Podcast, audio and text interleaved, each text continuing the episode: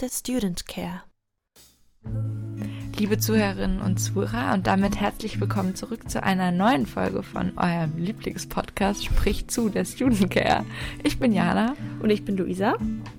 Und wir haben uns mit diesem Podcast zum Ziel gesetzt, das Gespräch über individuell erlebte psychische Belastung und Erkrankungen an der ZU zu öffnen. Und jede Folge laden wir hierzu als Gast ein oder eine ZUlerin ein, der oder die zu einer individuell erlebten psychischen Belastung oder Erkrankung spricht. Und dabei soll es nicht darum gehen, die Person irgendwie mit Fragen zu löchern, sondern wir wollen viel lieber zu dritt ins Gespräch kommen und uns zusammen über Erfahrungswerte mit psychischen Belastungen austauschen. Ja, und mit dieser vierten Folge von Sprich zu starten wir jetzt auch in eine neue Staffel und in ein Präsenzsemester an der ZU.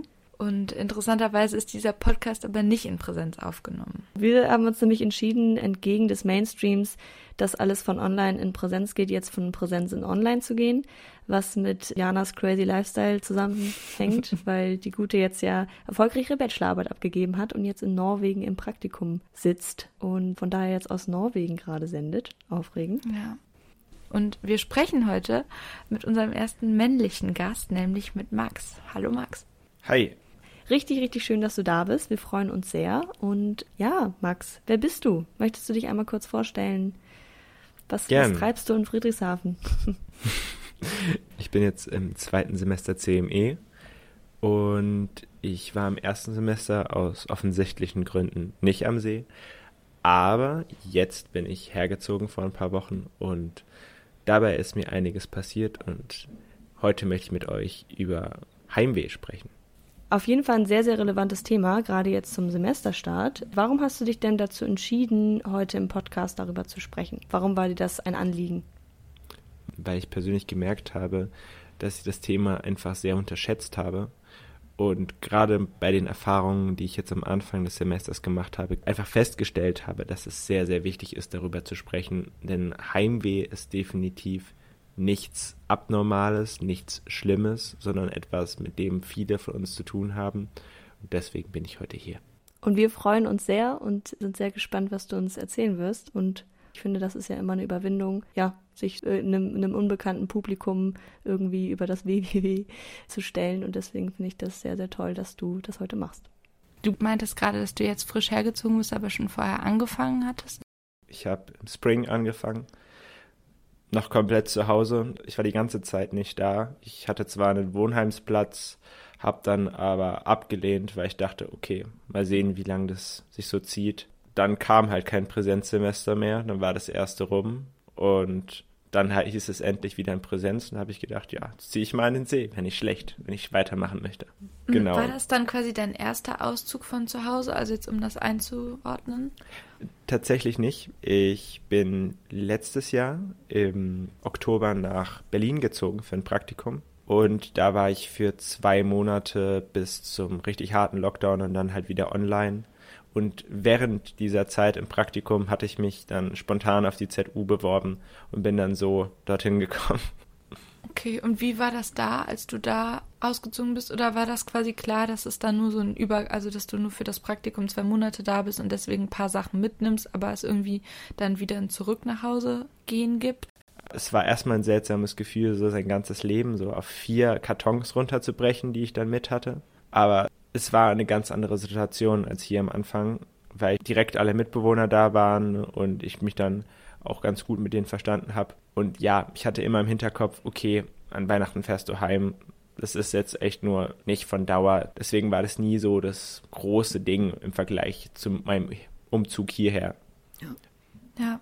Das ist, finde ich, ganz interessant, weil ich glaube, viele eben diese Situation gerade auch mit einem Gap hier oder so, dass man nach dem Abi macht, kennen so dieses, okay, ich gehe jetzt diesen großen Schritt und für mich ist es auch immer so ein bisschen, ich schubse mich selber ins, ins kalte Wasser und es ist so, du gehst da jetzt hin und da weiß man aber oder hat man halt auch die Perspektive von, ja, das ist jetzt halt eine bestimmte Zeit, die ich mir nehme und nicht so dieses, das ist jetzt mein Lebengefühl. Weil wenn man halt dann das Studium beginnt, dieser Umbruch auch zu, zu merken, das ist jetzt irgendwie ein endgültiges und deswegen findet das dann unter so einem ganz anderen Gefühl oder mit einem anderen Hintergedanken statt. Luisa, wie war das bei dir, als du im Ausland warst nach dem Abi? Ich würde so ein bisschen beschreiben, wie das Max ja auch schon gemacht hat. Es gibt diese zwei Sachen. Du hast einmal diese, diese Unvertrautheit und die kannst du haben, glaube ich, wenn du langfristig wohin ziehst, aber auch wenn du im Urlaub bist. Ich weiß noch, ich war mit einem damaligen Freund einen Monat in Thailand und das war echt, also entspannt. Das war halt, ne, man hatte dann sein, sein Hostel, ein Zweierzimmer. Also es war jetzt noch nicht mal ein krasses Unterfangen, aber es war natürlich trotzdem irgendwie ein Kulturschock. Und ich lag dann da in meiner ersten Nacht Bangkok. Nachts war auch immer so, oh fuck, oh fuck. Und es war also für mich wirklich ganz schlimm. Also was ist ganz schlimm, war halt einfach irgendwie echt so voll überfordernd. Und das ist finde ich, dieses Unvertraute, dieses kalte Wasser, out of comfort zone, Gedöns, woran man ja auch wächst. Und dann, finde ich, gibt es dieses langfristige Ausziehen und das ist was du ja auch meinst, Jana, und du ja auch magst, so diese Gewissheit greift einen, finde ich, nochmal tiefer an. Das ist so ein, okay, Lebensentscheidung. Wenn das jetzt doof wird, dann sitze ich hier. Und eigentlich ist geplant, dass ich hier vier Jahre sitze. Und wenn jetzt die erste Woche blöd ist, dann hat das für mich Implikationen, die über den Urlaub hinausgehen. Und ich finde, das uh, hat so eine Tiefe, das ist unangenehm. Aber ja, Max, erzähl, erzähl du ja. bloß. Also ich musste sehr lachen, als ich dann mit dem Auto eben vom Hof gefahren bin, weil das ja immer so diese Klischee-Szene ist. Also der Älteste geht jetzt aufs College. So. ja, stimmt. Dieses amerikanische Film 2000er, ne? Ja, das kennt, hat man schon so tausendmal gesehen. Da musste ich sehr über mich selber lachen einfach, über diese ganze Situation. Und ich war eigentlich richtig euphorisch. So, ich habe auch gar keine Pause gemacht. Ich bin komplett durchgerauscht. Und dann bin ich hier angekommen, und schließlich hat mich dann der Hausmeister hat mir einen Schlüssel gegeben und wegen Corona halt ist der nicht mit mir ins Zimmer. Und dann bin ich halt hin, bin reingekommen und noch bevor ich die Tür auf hatte, hat mich ein ziemlich intensiver Geruch erschlagen. Es sah wie in so einer Szene in einem schlechten Film. Es waren überall so Fliegen und kleine Motten und sowas. Die Wände waren oh. total versifft. Ich habe dann auch in die Kühlschränke geguckt, sehr oh. stark verschimmelt ich habe mich dann gar nicht getraut, ins Bad zu schauen. Oh Gott, ja. Und wie sich dann später herausstellen sollte, war die Wohnung, glaube drei Monate untervermietet von einem meiner Mitbewohner und alle anderen waren im Sommer nicht da. An sich eigentlich ein sehr netter Kerl, aber halt zum Zusammenleben wirklich eine Farce. Nicht nur, dass die Bude halt wahnsinnig verranzt war. Das hat halt die Sache mit dem Wohlfühlen sehr schwer gemacht, mhm. sondern er hatte auch dann etwas schwierige Angewohnheiten. Zum Beispiel morgens ist er dann in die Küche gegangen und hat dann halt sich irgendwas angebraten, aber halt nicht normal angebraten mit so ein bisschen Fett, sondern die Pfanne war getränkt mit Fett. Das heißt, es hat gestunken wie sonst was. Und er hatte auch alle Kühlschränke so in Beschlag. Er hatte teilweise offene Töpfe da reingestellt, die halt da wochenlang drin rumstanden. Boah, und ja, der Schimmel war halt nicht nur auf dem Essen, sondern im ganzen Kühlschrank verteilt. Es war auch von den Vorbesitzern noch einiges an Möbeljahr da. Zum Beispiel so ein Regal, wo eigentlich nur Alkohol drin stand und da waren halt ziemlich viele benutzte Bierflaschen drin, die nie jemand ausgespült hatte. Und das hat auch sehr hart gestunken. Ja, also ich war erstmal ziemlich fertig danach. Ich bin Was war dein erster Impuls dann? Also war, hast du wirklich so ganz stark so dieses, ich mache jetzt das Beste draus? Weil ich glaube, ich hätte gedacht so, ich will einfach nach Hause. Ich hätte wahrscheinlich angefangen zu heulen und hätte einfach nur gesagt, ich will einfach nur hier weg. Also ein Fluchtreflex empfunden. Ja, der war schon da, aber ich wollte mir halt nicht diese ganze Vorfreude jetzt von dieser Sache kaputt machen lassen. Ich wollte nicht direkt irgendwie jemand anrufen, weil ich dachte, ah, das ist da ist ja auch immer so ein Schamgefühl, wenn mal was nicht gut läuft und sich dann zu melden. Das fiel mir dann doch ein bisschen schwer. Dann kam zwei Tage später eben meine Mama. Die waren übers Wochenende halt in der Stadt und haben gedacht, sie bringen mir noch ein paar Sachen. Und sie ist halt, also hat schon höhere Hygieneansprüche und so und für sie war das halt der Horror und sie hat dann auch so gesagt, okay, hey, du musst da was machen, das kann Seezeit nicht ernsthaft meinen, dass das so in Ordnung wäre auf jeden Fall habe ich dann ein paar Mails gesendet und tatsächlich hat Seezeit dann ein paar Tage später im Putzteam geschickt, was dann dem anderen in die Rechnung gestellt wurde und das Putzteam hat sich dann halt vor allem die Bäder vorgenommen und die waren halt sehr zuversichtlich, haben gemeint, ja, ja, sie haben schon viel Schlimmes gesehen und so, hm, also da wird sie jetzt das nicht mehr fertig machen. Und ja, ich habe sie dann sehr laut fluchen hören, teilweise bei dem Scheiß, den die so entdeckt haben. Also gerade das andere Bad muss ausgesehen haben. Also wenn selbst die Würgegeräusche von sich geben, dann bin ich froh, dass ich es selber nicht angeguckt habe. Ja. Ja, die haben halt eine starke Grundierung gemacht und die Kühlschränke geputzt, wo ich ihnen echt riesig dankbar für bin, weil das war das, was mir am meisten Bange gemacht hat. Und ein paar Tage später kam dann meine Freundin zu Besuch und mein anderer Mitbewohner, der jetzt auch noch da ist. Und dann haben wir uns zu dritt halt dran gemacht und haben alle Schränke ausgeräumt, alles ausgeputzt, alles, was an Geschirr da war, gewaschen, geputzt und so. Das war eklig, aber es war dringend notwendig, weil also dieses Mehl und so was drin, das war halt mit Motten versetzt. Ich habe halt auch Sachen gefunden, wo dann die Milben und so drin waren oder halt einfach eine Schale, wo jemand sich Brotteig gemacht hat und die Schale dann einfach ungeputzt reingestellt hat. Das musste auch schon ein paar Monate alt sein nach, dem, nach der Dicke der Schimmelpilze zu urteilen. Du malst uns ein Bild mit Worten. Das ist wirklich, boah, krass, ey.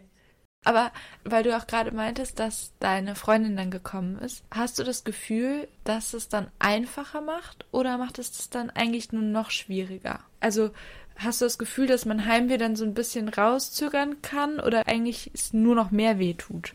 Also das kann ich natürlich nicht für jeden beurteilen, aber bei mir war es halt so, als meine Freundin da war, ja, da ging es mir richtig dreckig. Also ich habe ja auch geweint an dem Abend, wo sie da war. Das war der Abend nach dem Putzen. Also es hatte nicht direkt damit was zu tun, aber einfach so dieses Gefühl, okay, ich muss jetzt hier länger bleiben. Ich weiß nicht, wie lange dieser Typ noch da ist. Wie soll ich das aushalten? Und immer wenn ich umziehe, auch vor dem Praktikum, gehe ich immer so ein, zwei Wochen vorher, bevor halt Vorlesung oder irgendwas anfängt, damit ich auch so Zeit habe, mich ein bisschen zu orientieren, ein bisschen Ahnung habe, wo ich überhaupt bin. Und da habe ich gedacht, oh Gott, wie soll ich diese Zeit nur rumkriegen, bis die Vorlesungen anfangen? Weil ich bin ein Mensch, der beschwert sich immer, wenn er Stress hat.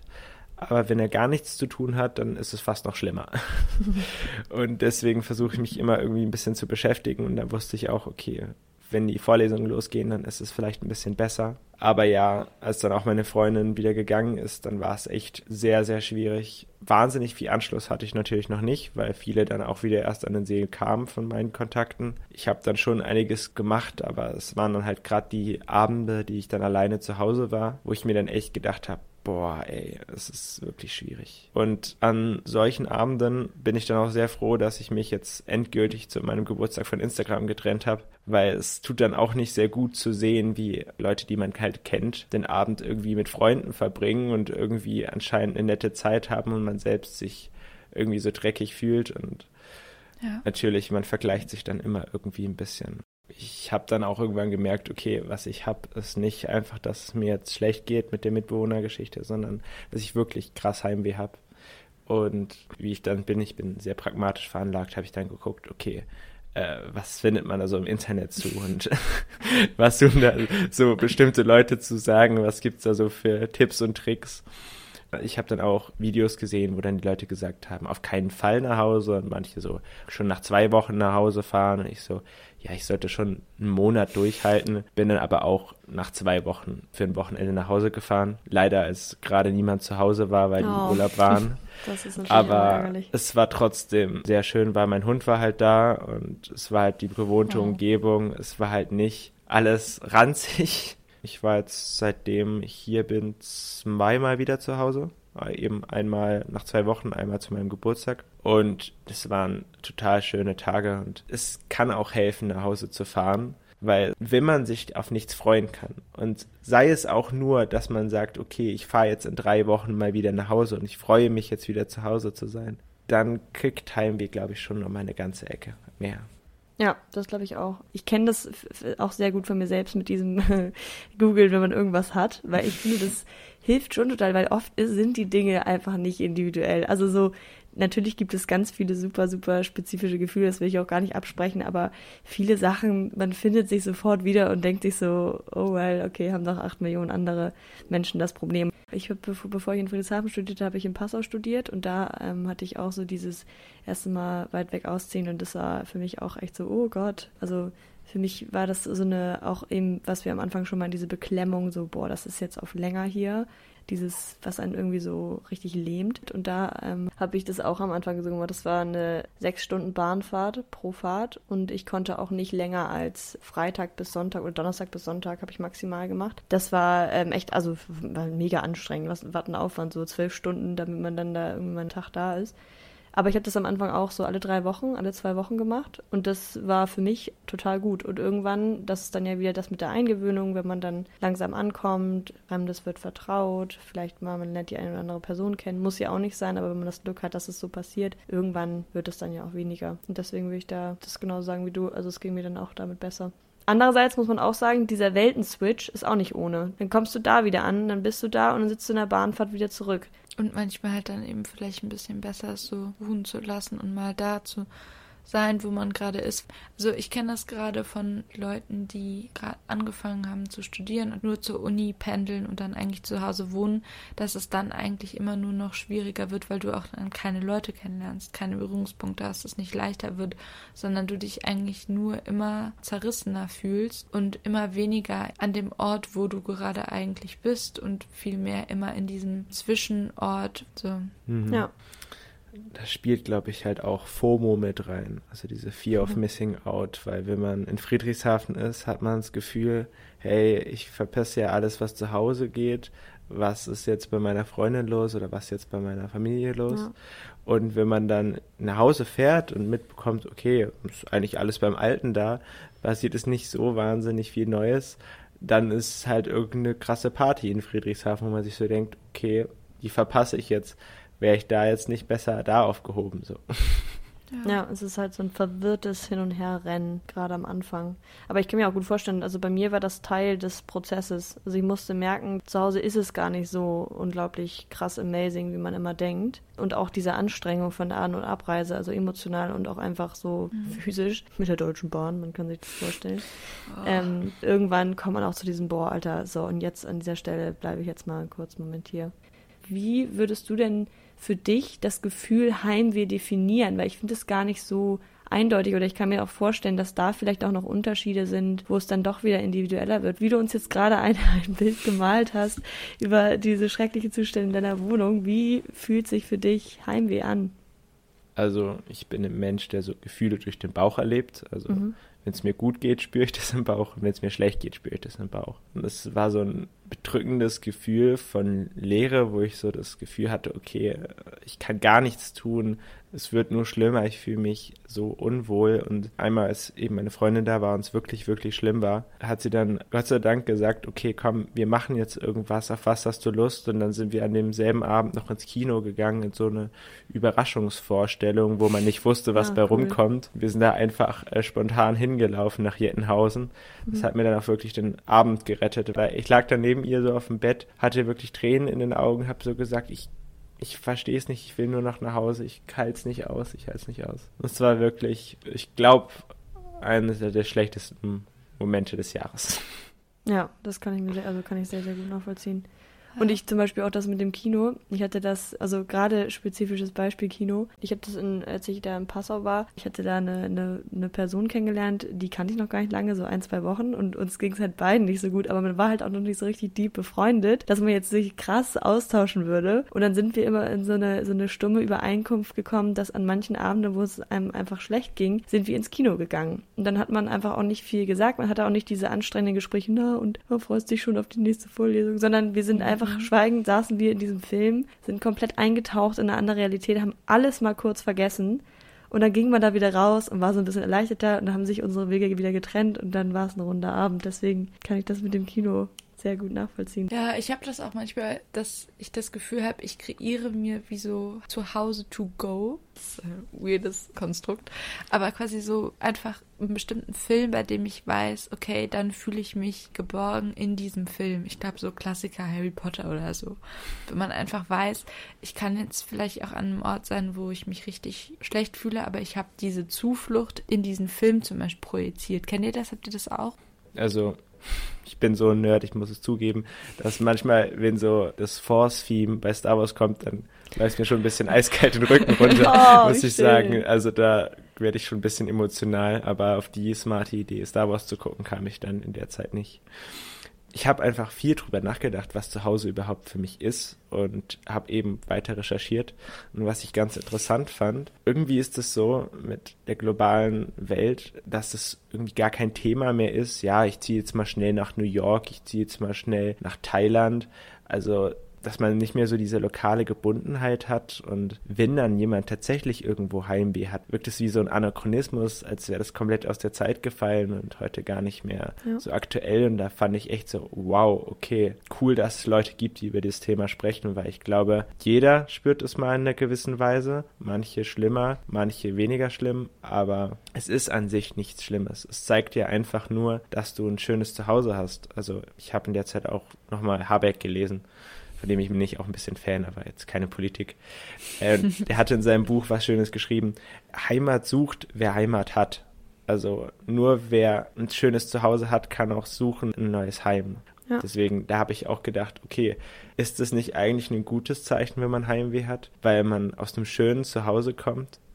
Ja, irgendwie schon, also das ist auch immer das, was ich mir dann auch immer selber gesagt habe in den Momenten, in denen ich das besonders stark empfunden habe. Aber irgendwann hatte ich schon auch so einen Moment von, ich weiß es noch ganz genau, ich weiß nicht mehr im wievielten Semester das war, wo ich gemerkt habe, ich vermisse immer, egal wo ich bin, irgendwen und ich fühle mich immer so, als wäre mein Inneres zersplittert und über so verschiedene Orte verteilt, weil nie alle Menschen, die mir wichtig sind, bei mir sind.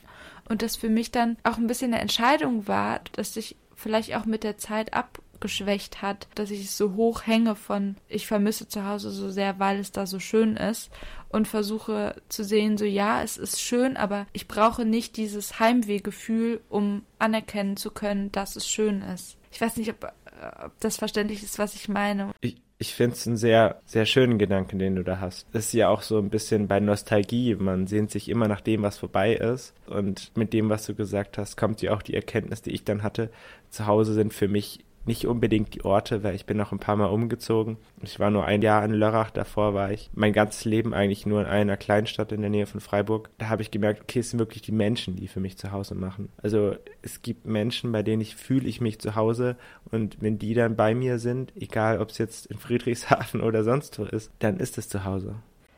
Ja. ja wollte nochmal was so dazu sagen, mit diesem, inwiefern Heimweh eben auch was Schönes sein kann. Und da meintest du ja, Jana, dass es ja nicht unbedingt ein Heimweh sein muss, sondern auch einfach eine Art, man kann auch genauso gut, wenn man, sag ich jetzt mal, schöne, einbergende Wurzeln hat, kann man auch in einer schönen Nostalgie daran zurückdenken. Und aus meiner eigenen subjektiven Erfahrung muss ich sagen, ich glaube, ich würde mich auch eher in die Richtung Heimweh kann was Schönes sein verorten, aber es ist trotzdem ein Gefühl, was ich spüre, was Negatives in mir auslöst. Zum Beispiel, ich fühle mich in Friedrichshafen super wohl ich liebe mein Zimmer, es ist alles ein, ein einzelner Traum, aber trotzdem habe ich so ein Grundgefühl, was manchmal hochkommt und das eben nach genau dieser Zuhause-Geborgenheit ruft. Und das ist für mich keine Nostalgie, das ist auch wirklich ein, oh, ich will jetzt gerade wieder in diesen Kreis von alten Freunden und Freundinnen, von der Familie und einfach aufgefangen werden und quasi einmal in den Arm genommen werden und einmal eingewurzelt werden. So fühlt sich das für mich immer an, so, eine, so dieses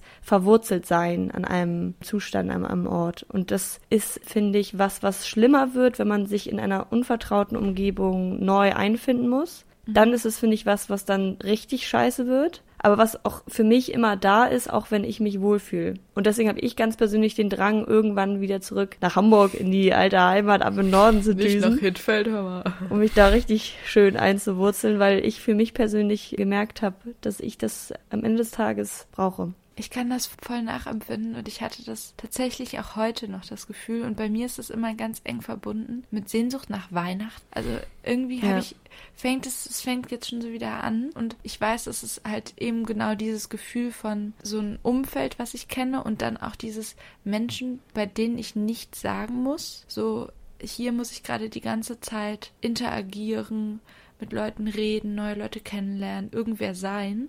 Und da bin ich einfach in diesem Raum und muss nichts sagen. Und ich weiß einfach, dass mich alle lieben und dass, dass ich da jetzt nichts falsch ja. machen kann. Aber ich glaube, bei mir ist es eben ambivalenter als bei dir.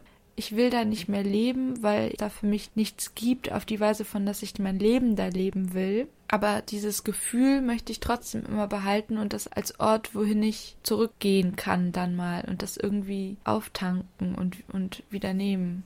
Ja, das finde ich interessant, dass es so unterschiedlich ist. Wie ist das bei dir, Max? Siehst du dich auf lange Sicht wieder Reunion mit der Familie, wo auch immer sie dann leben, oder siehst du dich in die weite Welt auswandern?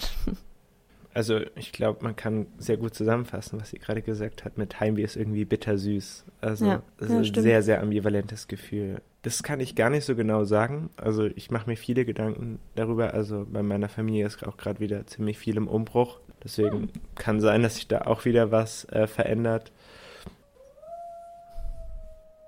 Das Fino, Fino.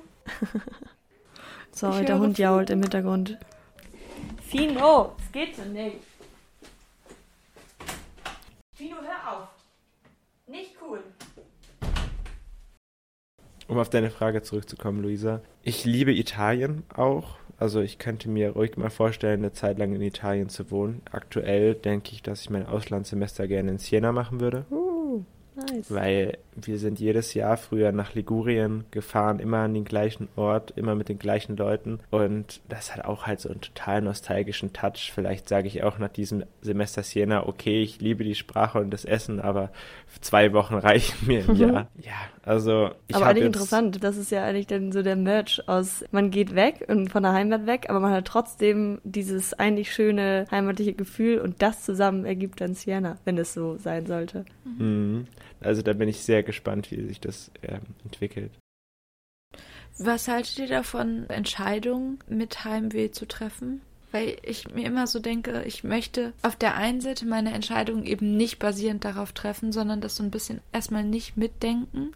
Und auf der anderen Seite fühlt sich das auch immer so an, so, wieso muss ich denn durch diesen ganzen Schmerz durch, nur um irgendeinem, weil das hattest du eben schon mal angeschnitten, so dieses Globalisierungs-, Individualisierungs-, Weltgesellschafts, man muss fürs Praktikum da und dahin, fürs Außensemester da und dahin, zum Studieren da und dahin und das Heimweh gibt es eigentlich gar nicht.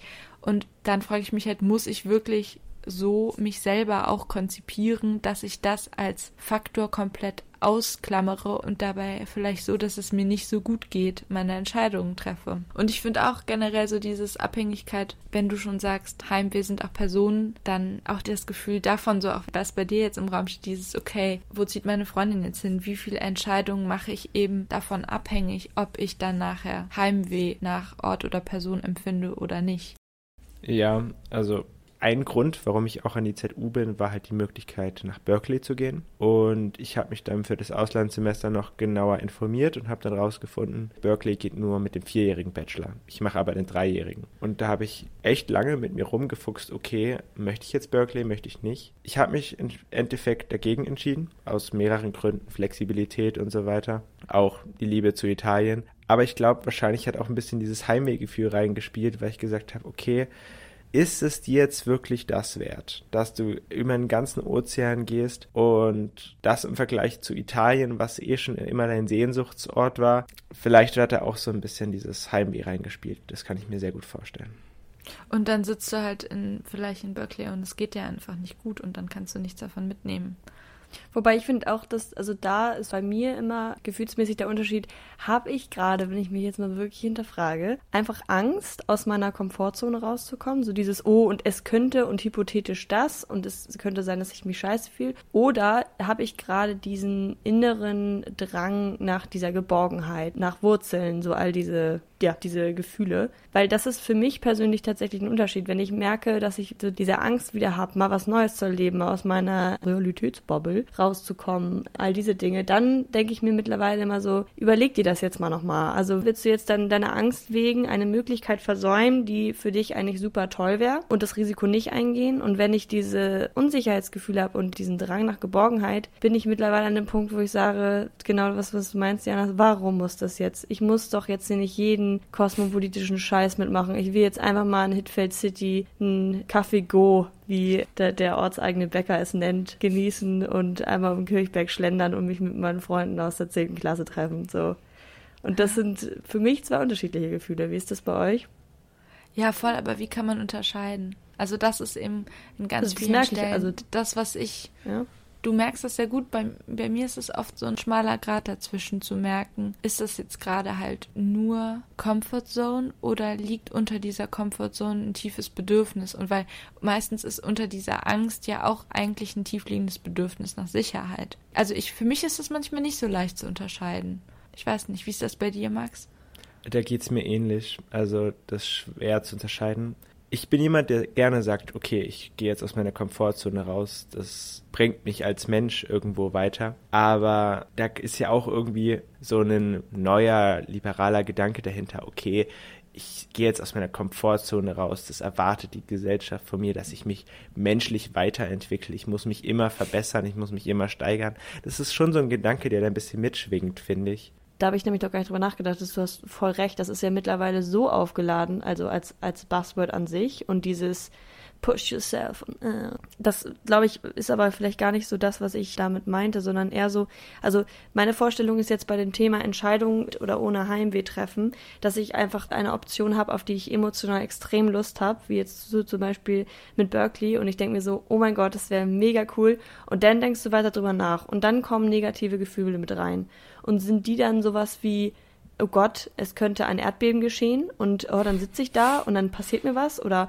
oh Gott, ich könnte keine Freunde finden, ich könnte das nicht machen. Und das ist für mich so dieses Komfortzone-Ding. Du musst dich mit all diesen Dingen nicht auseinandersetzen, wenn du zu Hause bleibst. Und da würde ich für mich persönlich halt sagen, für meine eigene Entwicklung so, das will ich dann machen, um, um dem gegenüberzustehen, ja. zu sagen, ich lasse mich davon nicht bezwingen, Trotzdem sehe ich das aber auch so wie du, Max, so ein bisschen kritisch, dass es halt auch bescheuert ist, wenn man diese Ängste hat, dann zu sagen, ja, okay, aber ich gehe jetzt mit dem Ideal von wegen, ich stelle mich dem ein und, und fahre da jetzt hin.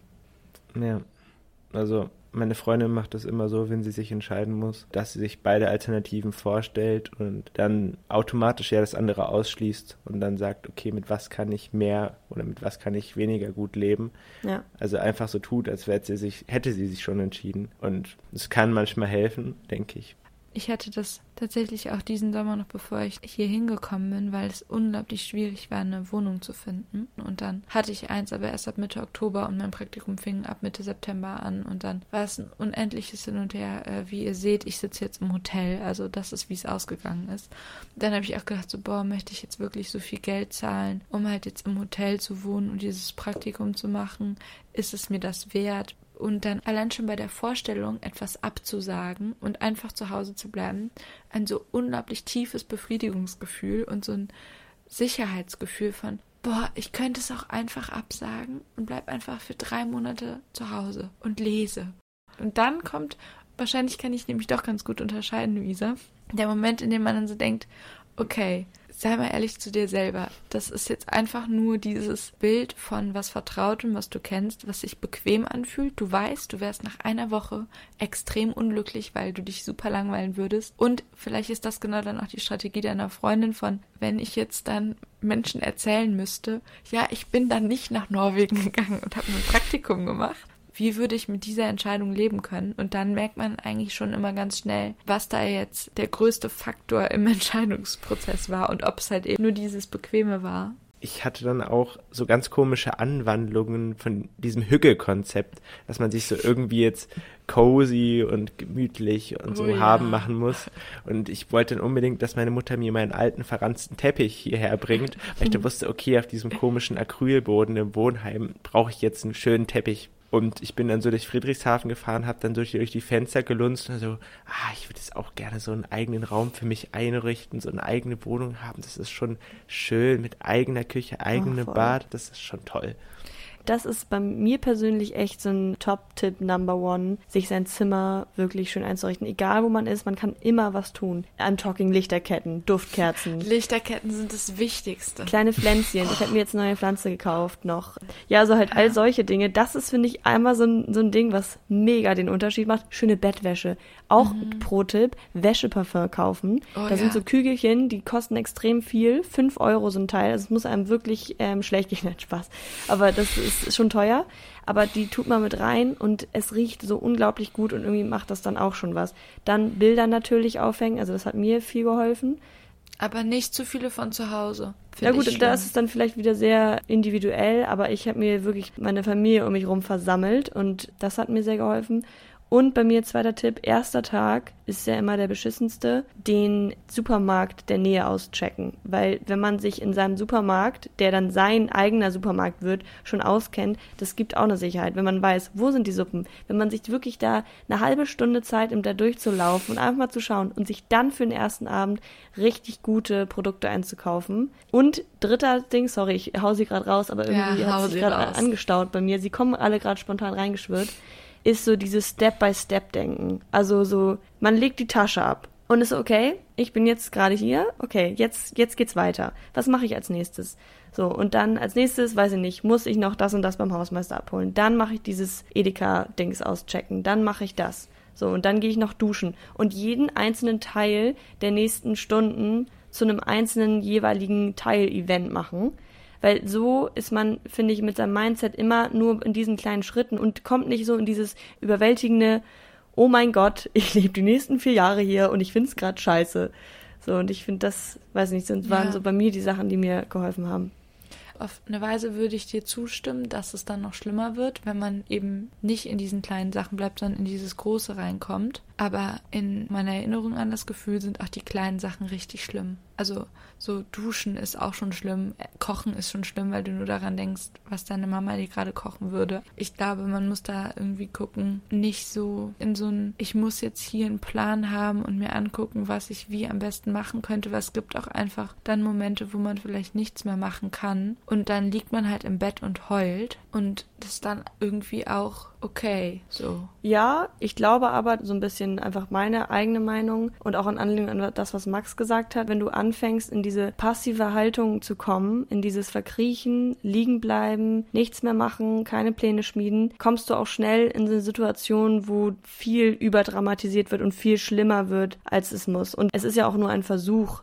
sich diese Schritt für Schritt Dinge zu machen. Und vielleicht als letzten Step noch dazu, ich finde, in solchen Zeiten muss man, es muss man sowieso, aber muss man super, super warmherzig, freundlich, rücksichtsvoll mit sich umgehen und sich eigentlich dauerhaft eine einzige Umarmung geben und immer wieder sagen, du gönnst dir jetzt alles. So, egal was du möchtest, du darfst es jetzt haben. Also im Rahmen der Möglichkeit. Ein Ferrari gibt es nicht, aber ein Stück Schokokuchen. Und das vielleicht war noch wichtig, das zu sagen zu diesem Step-by-Step-Plan mit dieser Warmherzigkeit sich selbst gegenüber. Ich habe mir zum Beispiel immer auf einen DIN A4-Zettel bevor ich für diese alle drei Wochen Geschichten nach Hause gefahren bin, schon mal ein großes herzlich willkommen zurück, Lisi, und dann mit einem kleinen Herz aufgeschrieben, weil ich halt alleine gewohnt habe und niemand hat halt Hallo zurück gesagt zu mir so ja. und dann habe ich mir das halt selbst aufgeschrieben und dann kam ich halt mega traurig nach dieser blöden Kack sechs Stunden bis zehn Stunden Bahnfahrt zurück.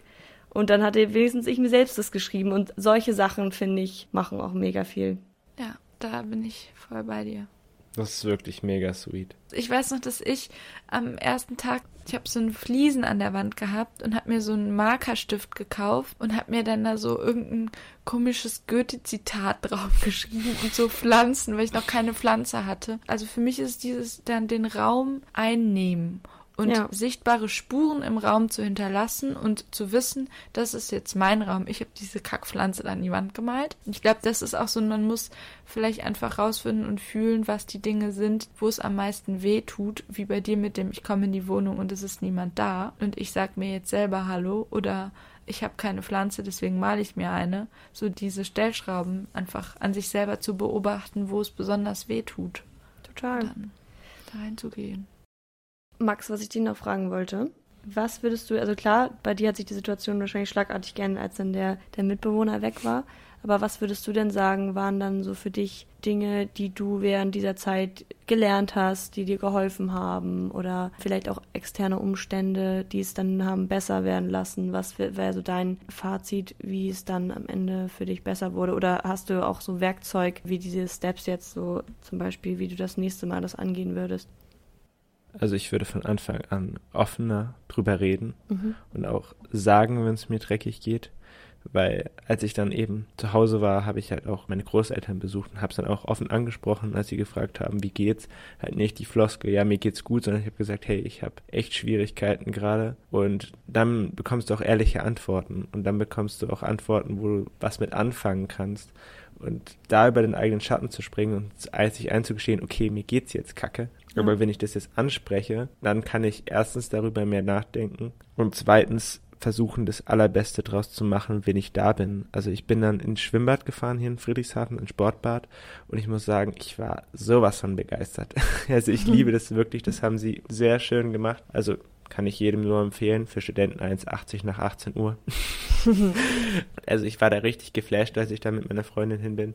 Und solche Sachen. Also gönnt euch irgendwas, was euch gut tut, was Luisa gesagt hat. Und der Instinkt oder das Gefühl sagt einem bei Heimweh und wenn man sich so unwohl fühlt, dass man sich so verkriecht, aber es hilft wirklich rauszugehen und was anderes zu sehen, weil man kommt nicht nur als Person von diesem Ort weg, sondern ja. auch mit dem Verstand, dass man nicht die ganze Zeit dran denkt. Und da habe ich dann auch geguckt, dass ich mir jeden Tag irgendeinen Termin setze, sei es jetzt auf der Stadt, sei es jetzt irgendwo, oder ich habe dann auch mal die Kantine ausprobiert. Ich habe dann mal bei Too Good To Go was geholt. Ich wollte dann immer so ein bisschen so was entdecken, weil ich dachte, okay, alles besser als hier nur rumzusitzen und nichts zu machen. Wenn du im Prinzip den ganzen Tag irgendwie auf Achse bist oder sagst, okay, ich mache heute das, das, das, dann guckst du eher, dass du von einem Ding zum nächsten kommst. Und wenn du dann entsprechend kaputt abends heimkommst, dann fängt der Verstand, wenn du Glück hast, nicht so schnell wieder an, Richtung nach Hause zu wandern und wie es jetzt wäre, zu Hause im Bett zu liegen und morgen zu Hause aufzustehen, sondern fragt sich dann, okay, hättest du erstmal schlafen.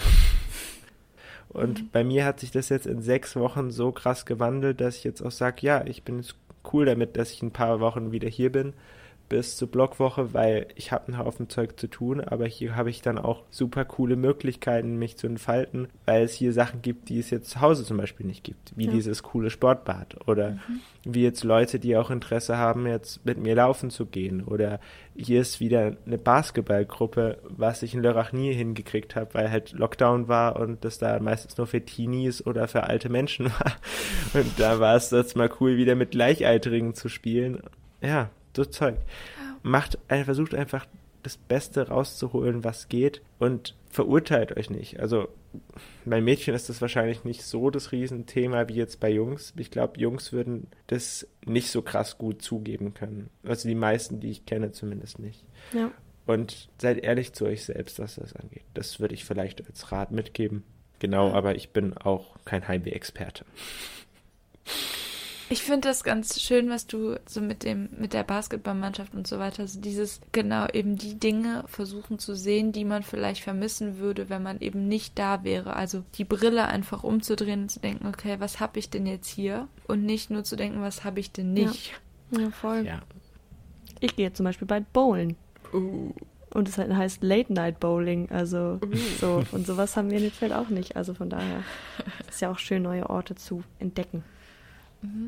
Das letzte, was ich noch einmal aufgreifen wollte, ist nur, dass ich das nochmal wichtig finde, auch gerade vor dem Hintergrund dieses ganzen Selbstoptimierung, of comfort zone, mir gehört die Welt, ich fliege überall hin und lebe überall drei Monate. Dass es, finde ich, wirklich so, so wichtig ist, was du meintest, Max, mit dem kann man nicht auch einfach mal sagen, dass man krasses Heimweh hat. Also warum muss ich im Thailand im Praktikum sitzen und über alle Dinge erzählen, die gut und schlecht laufen, was vielleicht das Praktikum angeht, aber nicht darüber reden, dass ich mich gerade nach meiner Mama sehe oder nach Geborgenheit oder einfach gerade auch mal mich nicht mehr selbst optimieren nach dem möchte. heimischen Badezimmer. Ja, genau.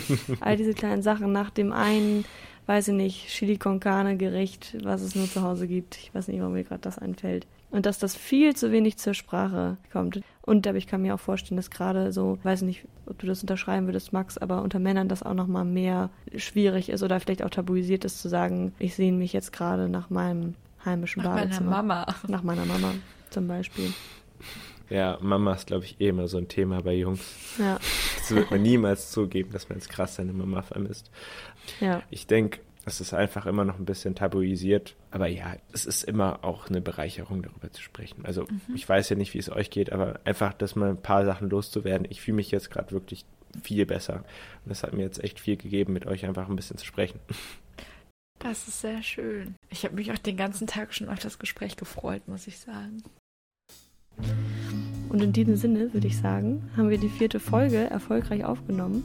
Und an alle da draußen, wir hoffen, dass euch das Zuhören mindestens genauso viel gegeben hat, für uns das Aufnehmen. Und wenn ihr selbst Erfahrungen mit Heimweh habt oder über andere Dinge rund um psychische Belastung und Erkrankungen mit uns sprechen wollt, dann schreibt uns doch gerne eine Nachricht. Und ja, kontaktiert uns, wenn ihr den Wunsch dazu habt. Wir freuen uns über alle Nachrichten. So, Jana, und jetzt sind wir hier. Sind wir jetzt fertig? Soll ich auf Stopp machen? Ja, ne? Du kannst ja. auf Stopp.